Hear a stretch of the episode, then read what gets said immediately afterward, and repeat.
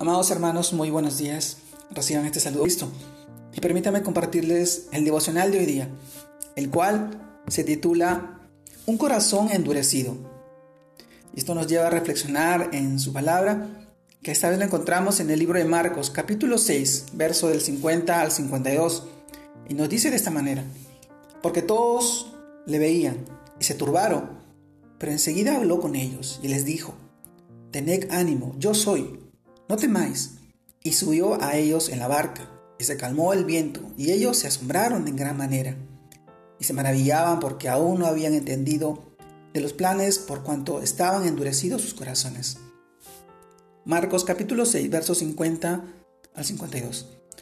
Un corazón endurecido es el título de día, mis amados hermanos, y esto nos lleva a reflexionar en su palabra y en este mensaje. Jesús había alimentado a cinco mil hombres, con cinco panes y dos peces, y habían dado sobre el mar. Pero aún así, sus discípulos tenían, temían y desconfiaban, su corazón estaba endurecido. A pesar de mirar el gran poder de Cristo, no entendían la magnitud de lo que había pasado, ni quién era el que había demostrado tal poder. Para Dios no hay nada imposible, pero nosotros muchas veces lo dudamos. Así como sus discípulos si nuestro corazón está endurecido, no comprendemos el gran poder de Dios y no percibimos sus maravillas. Y la raíz de un corazón endurecido tiene que ver con la confianza que tenemos en Dios o en quién la colocamos también. Si es en el hombre o en nuestra propia fuerza o capacidad, no veremos cuando venga el bien o la bendición porque nuestra, nuestra atención está cautivada por lo que podamos hacer nosotros o por lo que esperamos de otros. No tenemos la expectativa ni la perspectiva en Dios. Como también lo dice en el libro de Jeremías, capítulo 15, versos 5 al 6, en la que nos dice de esta manera, así ha dicho Jehová, maldito el varón que confía en el varón y pone carne por su brazo y su corazón se aparta de Jehová. Será como la retama en el desierto y no verá cuando viene el bien, sino que morará en las sequedales, en el desierto, en tierra despoblada y deshabitada amado hermano, como, como consecuencia de persistir y no confiar en Dios. Nuestro corazón se, endurece y, no entendemos su propósito para nuestra vida. Y tampoco podemos andar en Él.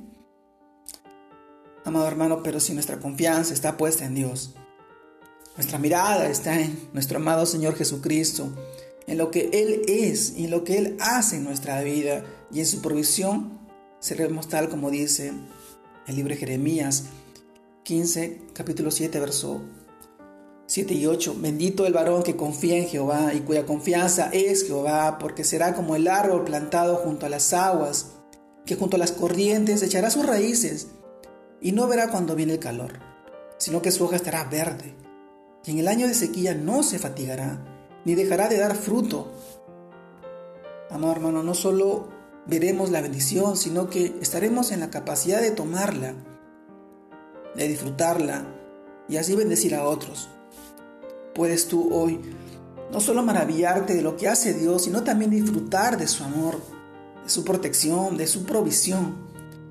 Si abandonas la autosuficiencia y dejas de tener esperanza en otro ser humano para que te ofrezca algo o te ayude, pues solo en el Señor debe estar puesta tu, tu mirada y tu confianza. Entonces yo te pregunto hoy en día, ¿En quién confías? ¿En el Dios que calma las tormentas? ¿O en tu propia fuerza? ¿O en la fuerza de otro ser humano?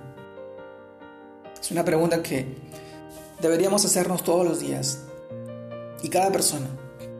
Tal vez eso pasa porque tenemos un corazón endurecido. Un corazón que de repente ha sufrido bastante o ha pasado muchas aflicciones, muchas tribulaciones. Que hoy el Señor te está llamando, está pidiendo que tú pongas su confianza en Él que te dejes moldear, que te dejes encaminar, que busques de Él su palabra, su amor, en su misericordia. Él está llamando a la puerta.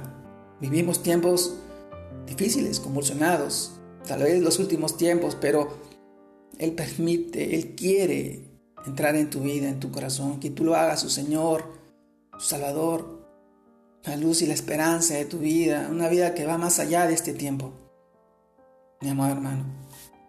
Reflexionemos en esta palabra y que el Señor obre en la vida de cada una de las personas en la cual hoy permite llegar a sus corazones. Te mando un fuerte abrazo, Dios te guarde y te bendiga, que sigas creciendo en el Señor y que sigas poniendo tu confianza en Él. Saludos, Dios lo bendiga a todos mis hermanos.